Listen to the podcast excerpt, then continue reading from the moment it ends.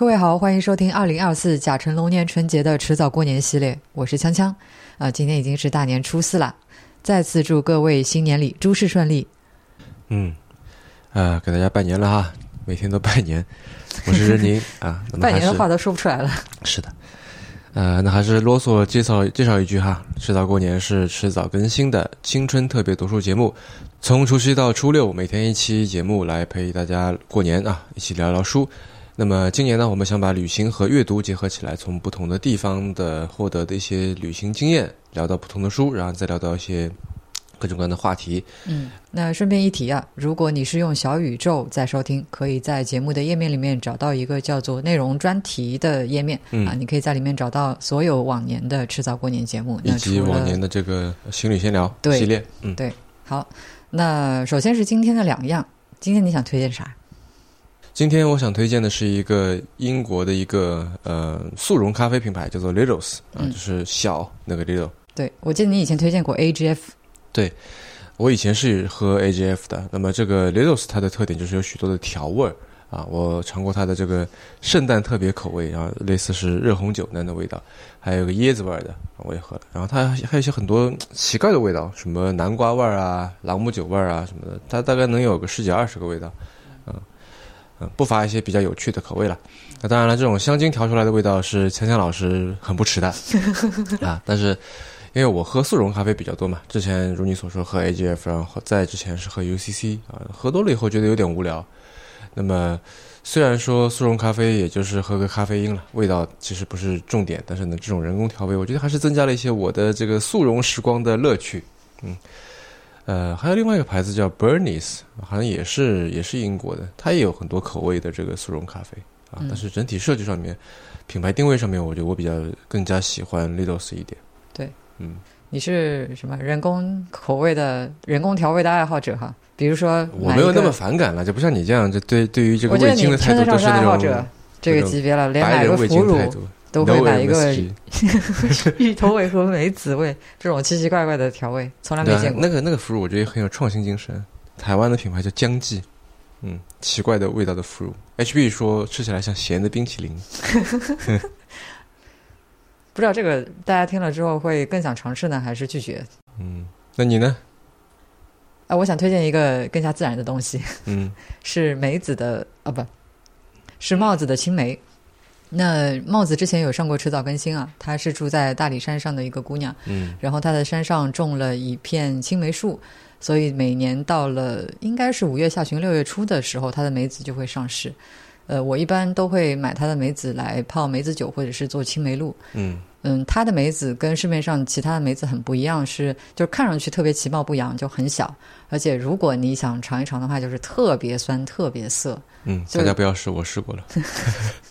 就是所以就是不能够，显然是不能够直接吃的。嗯，但是拿它来泡梅子酒就特别合适，因为它的香气非常浓郁。就是我做了一个 A/B test，就是用它的梅子跟其他的梅子，其他条件如果都一样的话，它泡出来的就是会比较浓郁。嗯对，只是，嗯、就是推荐的可能有点不合时宜啊，因为现在如果大家感兴趣的话，其实是买不到，还要再等上半年。嗯，那就半年以后再说嘛。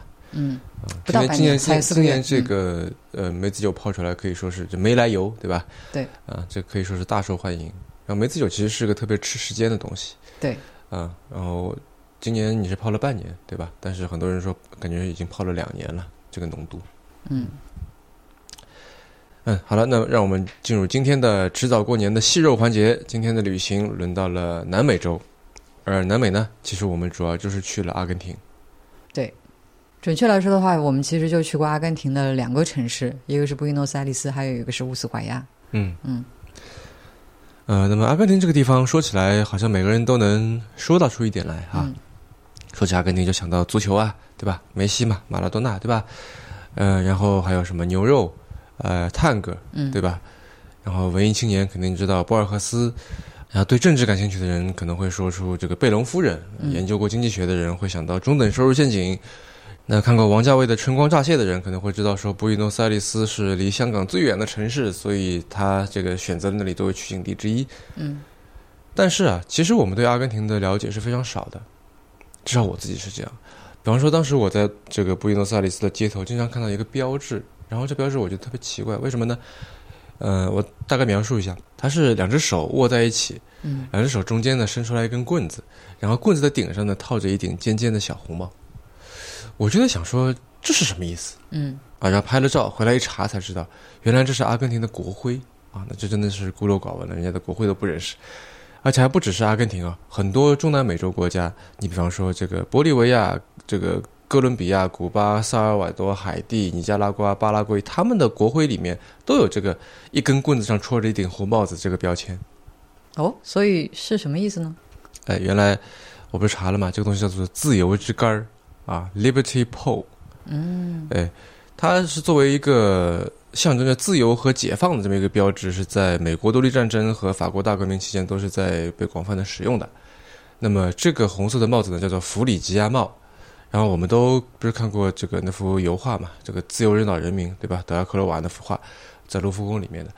那里面不是有个自由女神，她这个一手拿枪，一手拿着这个法国的国旗啊，然后号召大家前进嘛。嗯你如果注意看的话，那个女神是戴着顶帽子的，那个帽子就是弗里吉亚帽。哦，你这么一说，我想起来了。呃，今年夏天不是又要在巴黎举办奥运会了吗？嗯又要举办奥运会了。那两个红红的吉祥物的原型，是不是也是这个弗里吉亚帽？对，当初公布这个呃奥运会的吉祥物的时候，嗯我就是巴黎市市长还是谁说，就是我们是吉祥物是要以这个 hope 希望作为主题。人家都说，哎，以前不是你这个吉祥物怎么也得是个是个东西嘛，对吧？你这个 hope 怎么样变成一个具体的一个吉祥物呢？一个 mascot 呢？啊，然后出来了，就是弗里吉亚猫啊，作为一个 hope 希望、自由这么一个象征。嗯，啊，说起来又要奥运会了，感觉东京奥运会还在眼前呢。嗯嗯嗯，我当时看到弗里吉亚帽的时候，对此一无所知，反正然后还在想说，哎，不知道是什么，是不是帽子协会的 logo，就是那种手工艺人，对吧？还是说是什么杂技团，还是童话故事小红帽？反正搞了半天，原来是人家的国徽。那当然了，就是因为这样的无知呢，其实也就会带来特别的一些感受。嗯啊，呃，你我不知道你在阿阿根廷有什么印象深刻的这个瞬间吗？呃，我记得我们刚到布宜诺斯艾利斯不久，就有一天晚上我跟你出去吃饭，就是呃，阿根廷它很多餐馆开门就是晚餐营业的时间都特别晚，嗯。一般可能开饭的话都得要到九点多了。嗯，然后它的菜量又很大，我们两个人吃了，我记得是点了一人份的他他那个他那个牛排有这个脸那么大，比脸要大，我觉得有这个 MacBook Pro 十七寸有那么大，一大片铺在盘子上面，那也太夸张了。这这这不是重点，就是然后吃完了之后，其实已经很晚了，嗯就可能嗯吃的比较慢，然后再再溜达溜达的话，就已经接近半夜了。回酒店，呃，我们想的是说，那就正好散步，对吧？也消消食嗯，City Walk 一下。但是谁知道回去的路上就跟着导航走啊走，发现要经过一块照明其实没有那么好的地方，黑黢黢的。嗯呃，然后我们去之前就是就了解阿根廷当地的情况，看一些资料什么的，就经常能够看到有人说，这个布宜诺斯艾利斯它其实治安不太好。对，嗯，所以我们小偷啊强盗什么的，对其实是有点紧张的，尤其是要经过这么一条小巷的时候。嗯然后，但怎么说呢，就是还是跟着导航走，然后走着走着，不知道就是突然哪里冒出来一个年轻的男人过来搭话，然后手还插在口袋里面，就叽里咕噜的也不知道说啥，你也不知道他是不是就喝醉酒了，反正就是我们也听不懂西班牙语，呃，就故意不去理他。但是尽管如此，还是紧张的要命。我我还记得，我就拼命的揪着你的肉，然后两个人 浑身僵硬的用最快的脚步走开了。嗯，让我想到之前我们在巴朗山上遇到那个雪纯，我也可以想象他当时的心情。嗯，呃，让我想到你在前两天说这个对空言说的时候提到的这个交流问题啊。嗯现在想想，人家也不一定是个坏人了。嗯，比方说，可能是来这个推销游泳健身卡的，然后发现两个人听见要健身，就赶紧逃走了。嗯不接不接。哎，那你有什么印象深刻的吗？嗯，我印象深刻的倒不是像你这样的是某一个时刻，而且是那种漫游的感觉吧。嗯嗯，因为无知，因为不熟悉，所以就是城市的街道就变成了像像博物馆一样。那所有的行人、汽车、所有的东西、那些建筑、所有的这个动物、植物啊，尤其是那些人造的物品，因为它背后代表着某一种审美嘛，都在讲着某段历史。那可能有的我听不懂，大多数我听不懂，但是有一部分我是能听懂的。比如说，我们去参观那个巴罗洛宫啊 p l a c i o Barolo，这是一座二十二层的写字楼。那为什么要去参观一座写字楼呢？因为它建造于一九二三年，是当时的南美洲第一高楼。呃，然后参观的时候不是有讲解员嘛，他就一直在说说当初多多么大手笔，用材多么奢侈啊！意大利设计师过来这个搞设计，然后什么大理石都用都从欧洲运过来，对吧？这个好像是我们这个二十一世纪初的时候那种奢华小区的宣楼盘宣传的感觉。对我，我记得他当时讲的时候，就是还是。面带骄傲的，嗯，那种感觉啊，就毕竟阿根廷的经济曾经的确非常发达，就是有一种祖上阔过的感觉，只是后来没落了。嗯，是的，嗯，那当然更多的东西我是不懂的，需要去进一步的研究，去进一步的体会。嗯，我还记得我们在那个那个特别文艺的叫什么区来着，Palamo 啊，那个区我们不是租了自行车嘛，啊，骑着在那儿晃荡，在那溜达，用王海洋的话说。然后我的眼睛就一直在四处的观察，在看一家家的店铺，在看他们的那个时候还特别流行的概念 “co-working space”，对吧？共享办公空间啊，看他们街头的涂鸦，看他们那些人的状态，就好像总希望从所见的那些所有的东西里面去获得一些对于这个地方、这个时代的一些整体的印象。那这就要说到今天想谈的第一本书啊，《China's Hidden Century》。那这本书呢，其实是大英博物馆在二零二三年的一个特展的画册。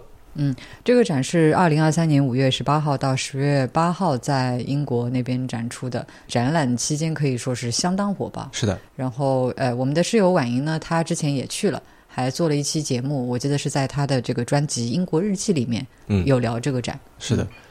呃，当时是跟杨一一起在聊哈，杨一在一开始还有一段自己的这个录音，他就在人行道上走，就是婉莹看完展，然后蒋一去找他，然后看完展散出来的人全都是中国人，就是你能听到他旁边在全都在说中文这样。呃，那么我俩因为都没有看过这个展嘛，但是好的这本画册呢，就像大英博物馆的这个大部分的展览画册一样，做的非常的详细，做的非常认真，所以呢，我们就可以就书谈展，或者就展谈书。这个让我想起很早之前就特别古早的一期节目，就是我们当时假装去看了 House Vision 这个展，然后在节目里聊。嗯，哎，那这次我们就假装去大英博物馆看了一个展哈，就看看我们这个旧书谈展或者是旧展谈书的这个效果怎么样。好了，那么翻开这本书呢，在这本书的序言里面，大英博物馆的这个 Director 呃，翻译成什么？就是我记得他好像是董事吧，好像前董事还叫 Hardwick Fisher 啊，也是一个艺术界的传奇人物了。呃，他写了这么一段话啊，以下是我的翻译：中国的隐秘事迹中展现的主题，在今天会引起共鸣。当中央控制和合法性崩溃，人们不能再依赖传统领导人时，会发生什么？移民社区为什么以及如何推动创造力，进而定义一座城市？新的工作模式和技术如何改变日常生活？也许最紧迫的是，一个充斥着不平等的社会如何继续发挥作用？嗯，他说的这段话的语境是英国哈，嗯，但是也许这个展或者说这本书里面包含的内容，在别的地方也会像他所说的引起一些共鸣。嗯，是。嗯，那么就像你说的，这个展的对象当然首要是英国人了，虽然中国人很多。那么这就让我有有点在意它的标题：China's Hidden Century。嗯，这里的 hidden 当然是个形容词啊，隐秘的、不为人知的。但是它是从动词 hide 藏里面来的，而藏呢，显然是一个主动的行为。你要么是主动自己躲起来，要么是主动有人把它给遮掩起来，把它给藏起来。在这个展里面，我觉得更多的是后者，hidden century，它指的是呃一七九六年到一九一二年，也就是从嘉庆皇帝登基到中华民国成立的这一个多世纪的时间。那么在中国人看来，当然是没有什么黑的，对不对？就是我们都这个不说经历过那个时代吧，但是都了解那个时代，都知道它的存在，然后身边也有很多很多从那个时代来的一些遗迹，啊，这这个而且这段时间我们这段历史我们或多或少都学过，对吧？那么 hidden century 它是被谁或者说向谁藏起来了啊？那么在这本书里面是这么说的，以下是我的翻译，来你帮我念一下吧。嗯。一八三九年末至一八四零年初，英国侵占政党，主要是鸦片商人，发起了一场在舆论中妖魔化中国的运动。他们将这场被批评者称为鸦片战争的冲突描述为一场文明冲突，排外傲慢的中国与自由贸易进步的英国。他们声称英国有道德理由发动战争。实际上，冲突是由保护非法贸易中的利润率的需求推动的。许多传教士，特别是新教徒，支持战争党，渴望英国海军强行开放清朝中国，从而接触到其庞大的人口。嗯，呃，所以这个展览本身的目的啊，或者说它的打引号的初心吧，我的理解是向英国人去重新展示那个曾经被他们遮掩起来的、被他们妖魔化过的那个中国的面貌。呃。呃，就像我们在布宜诺斯艾利斯做的，就是去努力的获得对某地这个某时代的一些整体的印象，啊，但是我倒是很好奇，因为展览嘛，那展品大多数都是实际的物品，对吧？那在中国这么大一片的这个广大的土地上面，然后嘉庆皇帝登基到中华民国成立这么漫长的时间当中，又隔着又夹杂着一个所谓着呃数千年未有之大变局。你如何要通过一件件的物品去把所有这些呈现出来？想想就是很难的事情。嗯，那我们没机会去参观这个展览本身啊，但是听杨一跟婉莹在节目里聊，各种细节都做得很好。嗯，而且去参观的中国人很多，大家都非常关注一八四二年签订的这个《南京条约》的原件。嗯，呃，展柜前面可以说是人头涌涌啊。嗯，是的，像刚才说的，中国人的比例据说远远超过英国人哈。我不知道这有没有出乎策展人的意料啊。那那说回来，这本书或者说那个展览吧，它是分成了六大块，啊，呃，分别是 The Court，也就皇室；The Military，军事；然后 Elite Art，啊，精英的艺术；呃，Vernacular Culture，世俗文化；然后 Global 清，啊，全球化的大清。这个部分，杨一说他是印象最深的，啊，然后最后一部分就是 Reform to Revolution，从改良到革命，这样。啊，你刚才说的那个看的人最多的《南京条约》的。它其实叫做原件签名页，啊，在书里面是被放在 the military 军事那块的，啊，这是展览中也是这样了。嗯，那我能理解他的逻辑，就是说这个条约它是鸦片战争的结果，或者说是中国的军事劣势直接导致的这个条约被签署了。嗯，我看图片里啊，这个展品它本身就是一本书一样的东西，摊开了放在那边。嗯嗯，大家会人山人海挤在那里去看。那一方面是稀奇，这个文本它一式两份嘛，一份在英国，一份在台北故宫，呃，平时不太容易看到。那另外一方面，就我们说有的东西重要，是因为它有历史意义，而这个东西的历史意义实在是大家太熟悉的了，就能发散出去以及在脑子里联系上的东西太多了。嗯。反而是英国人看到它可能没什么太大的感觉。哎，那虽然说这个展它是策划给英国人看的，但我作为中国人呢，其实还是看到蛮多有趣的东西的。比方说有一件虎头军服啊，呃，还有前面有一页里面有一个两个士兵啊，他穿着这个虎头军服在操练的那个那个图样。虎头它，我相信它的本意是应该让人觉得要很恐怖，毕竟是老虎嘛，百兽之王。嗯，但是以现在的眼光看来呢，就是。怎么说？觉得有点搞笑，因为这两个人拿着刀和盾牌，然后穿着这个全身 cosplay 一样的这个这个老虎的衣服，然后头上呢有两个这头套，还把两个耳朵这个老虎耳朵也给做出来了，竖在那里，很可爱的，圆圆的。嗯，我印象比较深的还有一幅图，叫做《凤阳取牙虫》啊，画的是一个专门给人拔牙的女人，然后她会把拔下来的牙穿成好几串，像战利品一样滴溜在手上，就大概是作为她手艺很好的一个证明。是。呃不过还有一样是我之前完全不知道的，因为在这本书里面看到，我还研究了一下啊，觉得特别有意思，呃，算是给我打开了一扇新的窗吧。就是那幅百岁图哦，哎，呃，这幅图的作者叫做六周啊，数字六，然后周呢就是那个那个船的那个周啊，然后六周呢是一个僧人。那么这幅百岁图之所以叫做百岁图，那是因为它是六周送给朋友的一份祝寿礼物啊。说起来，六周还是你的老乡呢，嗯，浙江海宁人。啊，我觉得他可以算是开创了一种独特的艺术创作方式。对，直到看到这幅百岁图之前，其实我都不知道海宁还有这样有意思的人。嗯，呃，那这幅画或者说这个准确来说，我觉得它是拓印和书法结合的一个作品啊。嗯，姑且叫它画吧。它其实尺寸非常的大，印在书上你就是这么三十厘米长嘛，但它实际上是有一米三十多，然后有六十公分宽。对，其实是蛮大的。对。呃，那么在我这样的外行人看来呢，它的内容和形式都非常的独特。它的主体是许多的拓印，在旁边的这个说明资料上面说，一共有八十六样拓印。呃，这个有拓有印，有直接盖的章，有从古镜的背面拓的，有从碑刻上拓的，有从什么古砖啊、瓦当上面拓的，以及某种器物，就是感觉像是一个什么陶罐底部啊拓过来的，有的是钱币上面拓的，甚至我还发现，如果你仔细看的话，左下角有一根羽毛。哦。然后还有一颗一八零八年的五戈比的俄国硬币，啊，就这么多的东西，六周把它层层叠叠的堆起来，就看起来特别的丰富。嗯，而且堆起来是我的一个观感嘛。实际在踏的时候，肯定不是这么大一堆拉拉杂杂的东西垒成一个平面。嗯它肯定是以某种先后顺序拿着同一张纸去踏的，而且它的这个上下顺序表现得非常清楚，就让我不禁在想说这是怎么弄出来的，对吧？我们有的时候看一些自然纪录片，就会在想说这是咋拍出来的。嗯这幅画也让我想这是怎么弄出来的。这八十六样东西，你在创作的一开始就要想得特别清楚，然后去踏每一样东西，你都都要记得 A 在 B 上面，B 在 C 上面，然后 D 在 A 和 C 的上面，对吧？嗯。那么把对应形状的这个留白给留好，然后最后一看，我觉得它简直有点像是二十世纪的那种就达达主义那帮人搞的那些现成品的拼贴艺术，那种观念艺术，对吧？而且我觉得从从有些方面来说，它特别像诗，它平行呈现特别多的意象。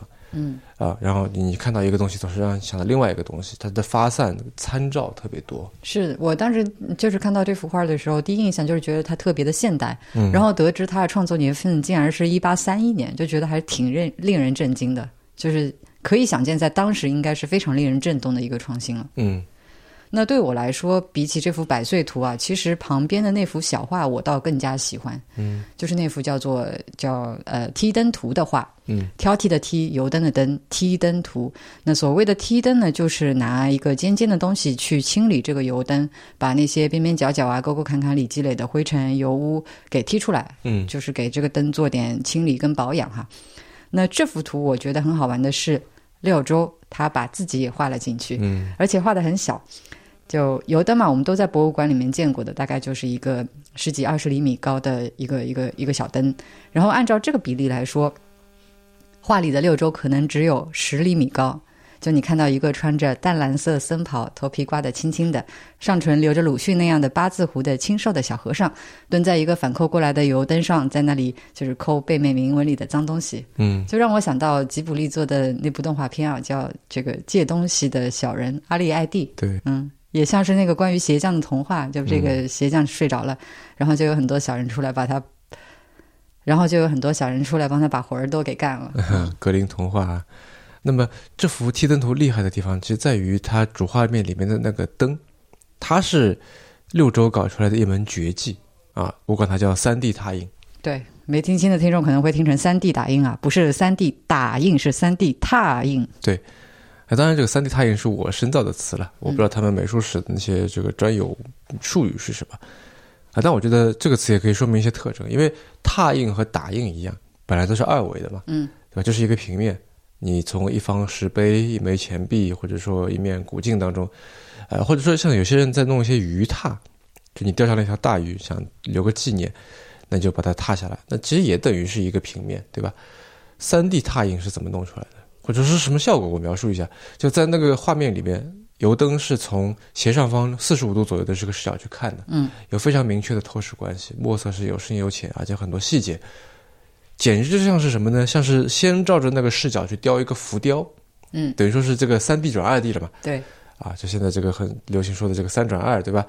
然后呢，你再去把那个浮雕给它拓下来，于是有了这个这个三 D 拓印啊。反正我想不到他是怎么弄的啊，查了一些资料也没有没怎么整明白，不知道他当年有没有留下一些创作手记。好像没有。对，如果有的话，应该就是看他的创作手记，应该跟作品本身一样精彩。嗯，那回头再研究研究哈。然后后面的这个页面里面呢，还有一幅叫做《云窗清供图》，它的主体就是这种三 D 拓印效果的青铜器。嗯，那么六周后来又在青铜器里面又画了一些菊花插进去，等于就是把这个拓印的风格和传统的一些花草画给结合起来了。对，这个感觉就很 fusion，就像我之前说的，就非常现代嘛。但是就像很多融合菜，你稍微做的不好，就容易变得怎么讲，就不三不四啊，两头落空。那这个云窗清供图后面那一页里面有四条屏风，也是类似的画法。嗯那我觉得应该就是模仿廖周的做法。嗯，但是我觉得整体上来说就有点俗气，嗯就是它画面铺的特别满。有点逊色了。对，就是想表达的东西很多，呃，太满，主次不清楚。就我觉得是，呃，他学到了六周的那个技法，但是审美就跟不上六周，所以呈现出来的效果就没那么好。嗯，我觉得他应该是非常明确的有从六周里继承来一些东西的。嗯那个呃，你说的那个四条屏风里面，我也印象当中有一个灯，就是提灯图里面的那个灯。啊是的对，嗯那个灯样子很特别，是个爪子啊。呃，那么说回来，为什么说六周给我开了一扇窗呢？因为循着六周这条线索，我就找到了一种很有意思的哈，现在不太为人所知的绘画的流派，叫做八破，数字八，然后破是破二的破。呃，那刚才说百岁图像拼贴嘛，比起百岁图，八破看上去就更像拼贴了。远远看过去，它就是 literally 就像是把各种破纸片给贴到了一起。嗯，啊，然后就是散落，有的会散落这个排列出一些。图像一条龙啊什么的，但是你仔细一看呢，就会发现说，哎，这些破纸片它不是真的破纸片，而是用一些非常写实的方法给画上去的，那种有点烧焦的、有点破损的、有点重铸的一片片的这个纸片，各种各样的。对，确实可以以假乱真啊。嗯，然后我们以前看那些这个古典主义的西方油画，会觉得画的特别像，对吧？哦，简直像照片一样。但你看中国的古代绘画，不会有这种感觉。呃，但是呢，八破会给你这种感觉，你一看就会觉得说这不是什么太古的东西，因为形式上面有很明显的现代感，它没有这个中国传统绘画那种抽象感，而是特别特别具象的。但是另一方面，它的内容，它所呈现的那些东西又是全然传统的，是从故纸堆里面来的，对吧？碑帖啊、书信啊、扇面啊、公文呐，啊，还有一些这个有一些时代感的报纸杂志什么的，但是它不完整。刚才说的八破嘛。它都是一个个残破的碎片，啊，然后八破还有个名字叫做警徽堆。哦，你这么一说，我想起来那个王世襄有一本书叫《警徽堆》，写的是些他的那个回忆往事的碎片啊。嗯，你这么一说，我觉得他应该就是取这个意思。有可能啊，呃，那么八破出现的时间是特别短，嗯，呃，基本上就是从十九世纪中期开始，到二十世纪三四十年代就结束了，差不多一百年时间。那么它的出现和消失，我觉得是代表着一种一种隐隐的时代风潮吧，啊，它是中国画对于写实这种风格的一种回应。嗯嗯，另外一个角度来看，它也是用一种断章残篇来哀悼过往的，表现了这么一个姿态吧。嗯，我们之前不是说过这个缅怀的目的嘛？我觉得八破就是这么一种服务于缅怀的一种艺术形式。嗯。讲到这里，让我想到我们之前有做过一期叫《故事新编》的节目啊，那一期节目也是好几个碎片拼贴在一起。哎，我觉得这个这个这个联系很好，因为我们在做策划的时候，还是想着让这些碎片能够互相有有些呼应，对吧？但是八破的碎片之间，我感觉不到任何的非常明确的联系，它似乎更多的就是在做随机的堆叠，烘托这种 vibe。啊，那说到八破，就不得不提一个人了，就是叫做白灵安啊，Nancy Bliner。他是第一个对八破画进行系统的学术研究的学者，也是波士顿美术馆的中国艺术特展人。嗯，你要是知道这些，就不会觉得奇怪，为什么第一个给巴破做特展的美术馆，不是中国的美术馆，而是波士顿美术馆？哦，哎，那么那个展览的名字叫做《抱残守缺》，啊，那显然是这个编译词包用了。嗯，哎，你讲到呃这个。白灵安这个人，我印象中好像是是不是故事 FM 里面有讲过？是是，呃，故事 FM 里面讲了一个他的一个故事，说在上世纪九十年代，他主持做过一件非常大胆的事情，他跑到中国来买了一整栋的这个呃徽式的宅院，嚯，大手笔！对，然后把它一一拆除，每一块砖都拆下来，嗯，所有的木块、这个砖瓦、石块上面都编好号。然后运用了十九个集装箱运到了美国，再找了个地方把它原样再给装起来。嗯啊，前前后后花了七年的这个时间啊，这个故事 FM 就有讲过他的这个经历的，分了两集。嗯，你在今天关于南美的这期讲八破话，就是让我想到，其实这个阿根廷给我的印象也有点八破话的感觉。就是它有非常多带有明显欧洲风格的留存，那些散落各处的，有的还在使用当中的旧建筑，就像是来自某个时期的碎片的排列组合啊。那阿根廷的人也好，城市也好，很奇妙的，就它既像欧洲，但又绝对不是欧洲。对，嗯，我去阿根廷之前有个疑问，就是为什么阿根廷都那么白，对吧？因为对啊，我对于阿根廷人的这个印象最早就是来自足球，来自世界杯嘛。你看别的南美国家的球员，什么巴西啊、巴拉圭啊、乌拉圭啊那些球星，他肤色大多数都是深的，或者说就是没有可能没有那么黑，但是至少也算不上是白人。嗯。但你看阿根廷的足球足球运动员，感觉都是白人。呃，二零二二年卡塔尔世界杯，阿根廷不是历史性的夺冠了吗？啊，那么你看他们的这个夺冠集体照，全部都是白人。啊。事实上，我又会注意到这件事情，也是因为卡塔尔世界杯的时候，《华盛顿邮报》发了一篇文章，说阿根廷队不够黑，然后说他们不够黑的原因呢，是因为这个 Black Erasure 啊，就是对黑人做了一些这个抹消。嗯，这篇文章在当时引起了非常大的争议啊。当然，后来有些人发现说文章本身有些错误啊什么的。总之，那个时候就挺多人讨论的。然后也重新又引起了我的好奇，就去查了一些资料。嗯，我们知道几乎所有的美洲国家都是移民国家嘛，啊，尤其在这个南美，然后或者说我们说拉丁美洲吧，就是美国以南的这个美洲部分，也包括这个中美洲，包括西印度群岛，包括南美洲，都叫拉丁美洲。拉美人几乎都是混血的结果，嗯，对吧？你想当初西班牙人、葡萄牙人他们在殖民拉美的时候，从非洲带了带去了这个大量的呃黑奴。到拉美，然后就形成了很多很多的这个混血人种，因为黑人、白人再加上这个本地的这个印第安人，对吧？就是在巴西、秘鲁这些地方，就是所有人几乎都是混血的。但是阿根廷不一样啊，一方面呢，它殖民开发的很晚，然后大部分国土都是温带和这个亚热带气候一马平川。那么它开发的时候呢，奴隶制度也已经走向没落了。然后也没有很多的这个人力可以走向这个秘鲁啊这些地方这些这个种植园模式，巴西那种种植园模式，所以适合它发展的农业类型就是散养型的畜牧业，就不需要很多人的那种。嗯，就像我们上次在布宜诺斯艾利斯郊外看到的，就是你开车一个小时出城，就两边一点起伏都没有，嗯，全是草原，是，然后上面就放牧着牛羊。对。那当然，这个最近因为农业技术也发展了嘛，阿根廷的这个种植业也蛮发达的，对吧？就不需要很多人就可以种种植了。我上周还看到新闻说，中国开始向阿根廷进口小麦了。嗯，啊，那话说回来，因为不需要很多黑奴来劳作，那所以呢，这个阿根廷对于这个奴隶的要求就远远比其他的拉美国家要低。那么也就是导致说，他们这个进到国内来的这个黑人数量就相当的少了。嗯。啊，而且因为他那个地方也是说起来很奇怪，我不知道为什么。呃，作为本土原住民的印第安人也很少。嗯，就我们知道，在欧洲殖民者来之前，这个美洲的印第安人不是创造过很多古文明嘛，对吧？印加、玛雅、阿兹泰克等等。但是这些印第安古文明大多数都集中在今天的这个，你看墨西哥啊、秘鲁啊，对吧？我们去旅旅游的话，都会去这些地方。嗯，连分布比较广的这个玛雅文明、印加文明当中，他们这个存下来的建筑物。在巴西和阿根廷也没有发现过。嗯，那再加上呃第二次工业革命，然后一战、二战这期间，就大量的欧洲白人的移民就涌入阿根廷啊，主要是这个意大利人、西班牙人还有德国人。啊，这个在二战之后不是很多呃纳粹跑到德跑到阿根廷去嘛，然后后来又被犹太人这个抓回来啊？为什么去阿根廷？就是因为阿根廷有大量的这个德国移民。那么这些欧洲人就跑到阿根廷去求发展，或者说去躲避战火，也就是让今天的阿根廷的这个黑人比例远远不到百分之一。嗯，它的人口主体就是欧洲来的白人，那当然文化构成也是非常的欧化的，所以它是很白的一个国家了。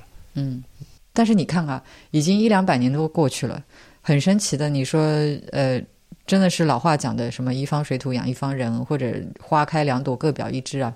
就是欧洲文化在拉美的土地上面就混合生长出了完全不同的东西，比方拉美的各种艺术啊、音乐啊、舞蹈啊、电影，当然更不用说文学了。嗯，我们在前两年不是还浅浅的聊过一下博尔赫斯吗？嗯，啊，拉美的文学啊、电影这方面都很厉害啊。嗯，啊，英文里面还专门有个词叫做 Latin American Boom，啊，呃，翻译成叫拉丁美洲文学爆炸，呃。它只是用来描述上世纪六七十年代的时候，大批的拉美作家他的作品从欧洲开始，然后风行至全世界。那么为什么会从欧洲开始？因为一方面欧洲是那个时候世界文学的中心，二方面像刚才说的，就拉美有非常这个深的欧洲的这个 bonding 啊，它有一些欧洲的文化性在那里面。然后你刚才说一方水土养一方人，其实同样东西在不同的地方会完全不同的这个情况还有不少。比方说，你有没有发现？在不同的地方，窗子会非常不一样，对吧？那就要说到今天要说的第二本书《世界之窗》啊，跟深圳的一个景点是同名的。嗯，这又是一本画册啊。昨天我们是这个漫画专题，今天是画册专题。哎，它可不只是画册而已。嗯，这本《世世界之窗》它的标题叫做《窗边行为学》（Window Behaviorology）。那这本书的作者他不是一个人，而是一个工作室，是。东京工业大学的种本由晴工作室。嗯，我不知道大家还记不记得，其实我们之前有讲到过这个工作室啊，嗯讲到过他的一本书叫做《东京制造》，也很有意思。嗯，还有他的这个犬吠工作室，犬吠就是狗叫的这个犬吠啊，哎，嗯他们是一个很有意思的建筑工作室。嗯，呃，中国游行它其实做民居会比较多。嗯嗯，就是作为作为对比啊，我我前两天看了一个视频，是关于威严武他在讲说他怎么去设计改造这个早稻田大学的村上春树图书馆的这个嗯改造方案的啊。你应该是在查村上的资料的时候看的。哎，前两天不是在说这个村上和安溪水湾嘛，对吧？我就点进去看了，那还挺不错。就是他把一座普普通通的建筑，用非常简单的方式改得如梦似幻。而且他说我怎么样融入了这个村上的文学想象，我怎么样制造这种这个呃这种氛围啊，就有机会要去实地感受一下。嗯，但但这是不是我想说的？我想说的就是，你看，不像是魏延武，或者说像什么这个安藤忠雄啊、味岛合适，再早一点，丹下健三、丹下健三、这个黑川纪章，就那些大师，他们的作品大多数都是公共建筑，是教堂、是商业大楼、是美术馆、图书馆。中本游行刚才说他的作品大多数都是民居，嗯对吧？他不用改的如梦似幻，他不用融入什么文学意象，他要做的是要面向个人生活。嗯，所以他就很强调行为学这个概念啊。嗯，我记得前两年他还来上海的 PSA 做过一次分享，当时就讲到了建筑行为学这个 architectural behaviorology。对，嗯、中国游行或者说从比他更早一些的这个小园一男开始，嗯他们那帮特别注重做民居设计的建筑师啊，都是特别强调要通过人的行为来思考一个建筑空间的意义。好，那反过来说，人的行为又是被什么决定的？被很多东西，例如说像对于自然元素的适应，呃，或者说一些利用，对吧？你的地形是什么样的，温度情况，这个光照，甚至说你这个地方灾害的类型，你是这个台风比较多，还是地震比较多，还是两个都多？嗯对吧？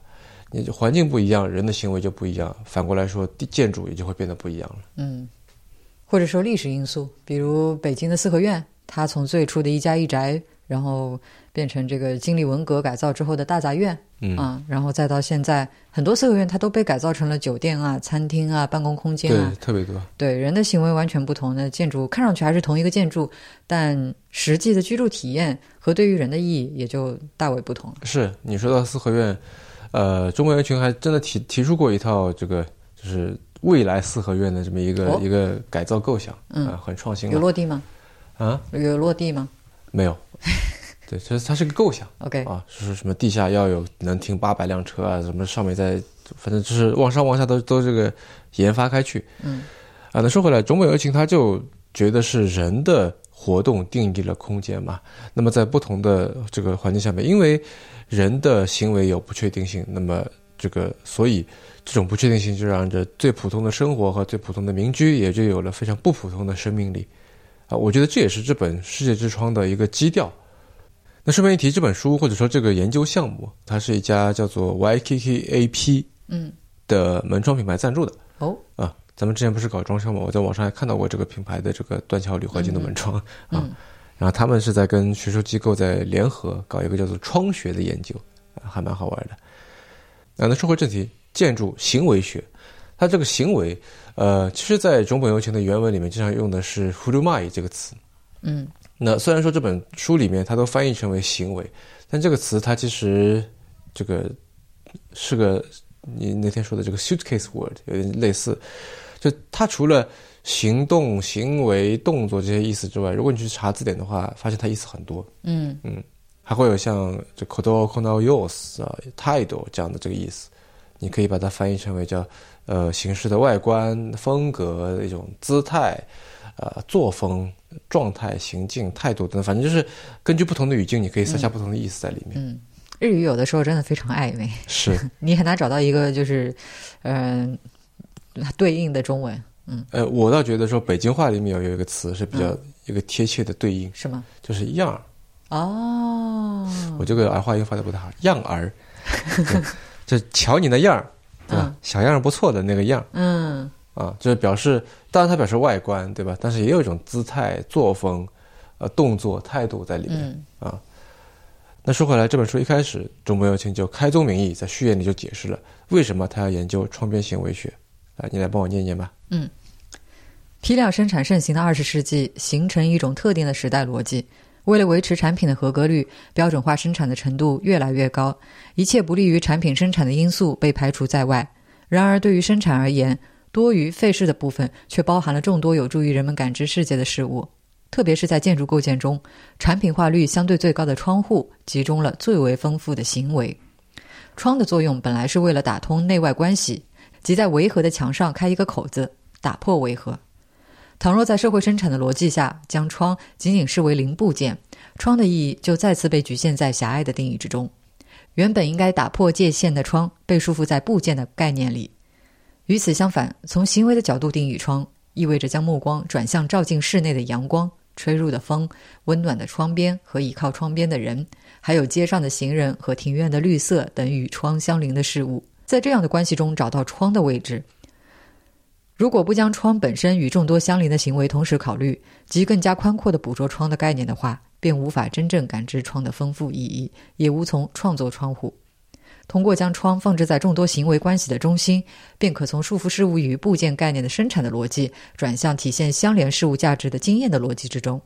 本书这样思考的目的是要重新发现近代建筑理论中被严重低估的窗的价值。有点拗口，是吧？嗯，的确。呃，大家用听的可能也没听明白，但是呢，类似的意思啊，钱钟书写过一篇文章，他也表达过，那篇文章就叫做《窗》。嗯，而且很巧的是，他也是在现在这这个早春的时候写的。嗯啊，你怎么知道？因为你们说了呀，他开头的第一句就是“又是春天，窗子可以常开了”。啊，春天从窗外进来，人在屋子里坐不住，就从门里出去。嗯，他这么一说，让我感觉他好像是住在成都似的，冬天不能开窗。嗯 嗯，那就肯定不是住在北京，对吧？因为又是春天，窗子可以开了，北京开窗就都是土。嗯嗯，而且跟我们家的那个猫黄十五一样，到了春天就想出去玩。是。呃，那关于窗呢？钱钟书是这么说的：门和窗有不同的意义。当然，门是造了让人出境的，但是窗子有时也可作为进出口用。譬如小偷或小说里私约的情人就喜欢爬窗子，所以窗子和门的根本分别绝不仅是有没有人进来出去。若据赏春一事来看，我们不妨这样说：有了门，我们可以出去；有了窗，我们可以不必出去。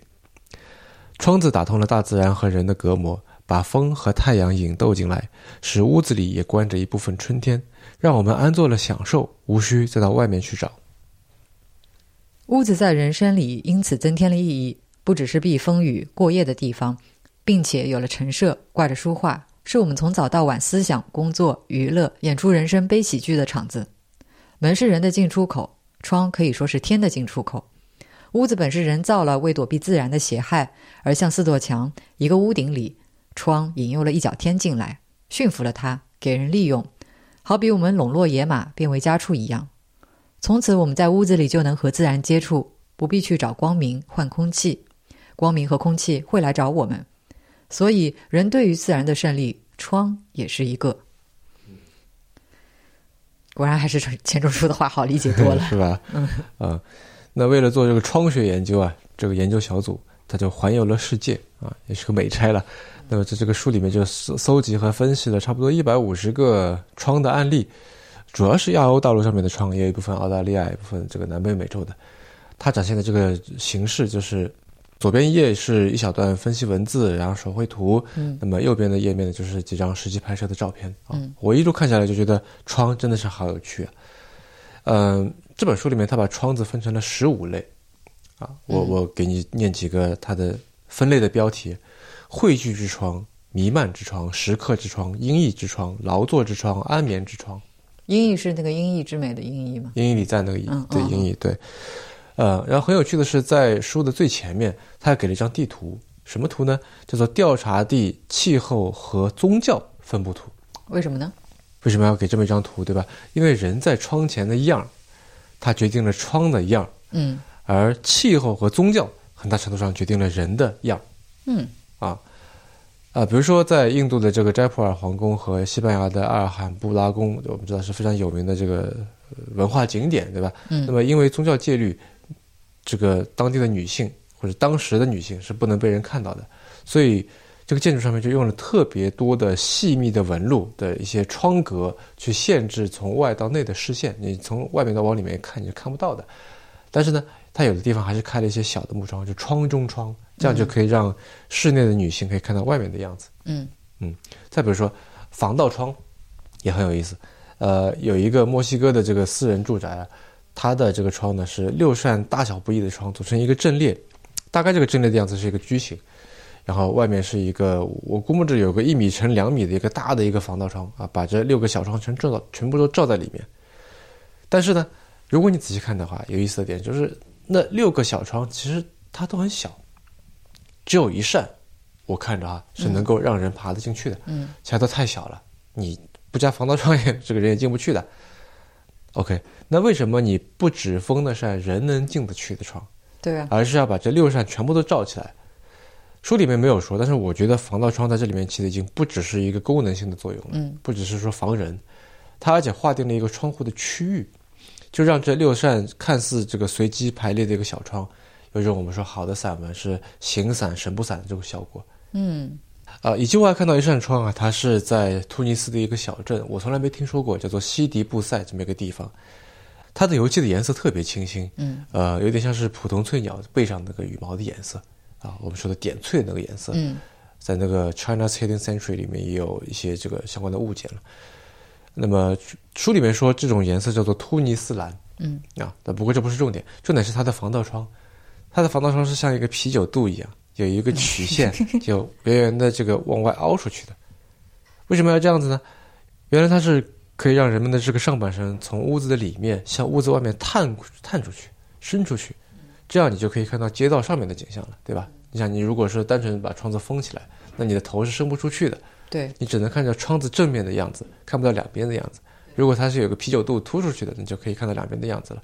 嗯，可以想象一个场景啊，就是邻居之间不用出门，嗯，大家就是通过这个防盗窗，就是你可以探出身去，然后相互喊话啊，对或者聊聊天，就很可爱。是的，一个非常有趣味的社交。是的，然后更加有意思的是，同样的防盗窗，就我读的这本书嘛，一抬头就发现窗外的那个房子，在海宁的一个房子 也有一模一样的这个防盗窗，啊，就在此时此刻，海宁和西迪布塞就有了一个连接了。这倒的确是一个令人意外的连接。嗯 嗯是，以及通过这本书，我还感受到了窗对于一个建筑的决定性的影响，嗯是可以有决定性影响的。呃，这本书里面有许多不知名或者至少我不知道的哈、嗯一些建筑师和他们的作品，当然当中有一些是经典大师名作，比如说朗香教堂。嗯，那咱们虽然都没去过，但你肯定看到过很多次他的图片，对不对？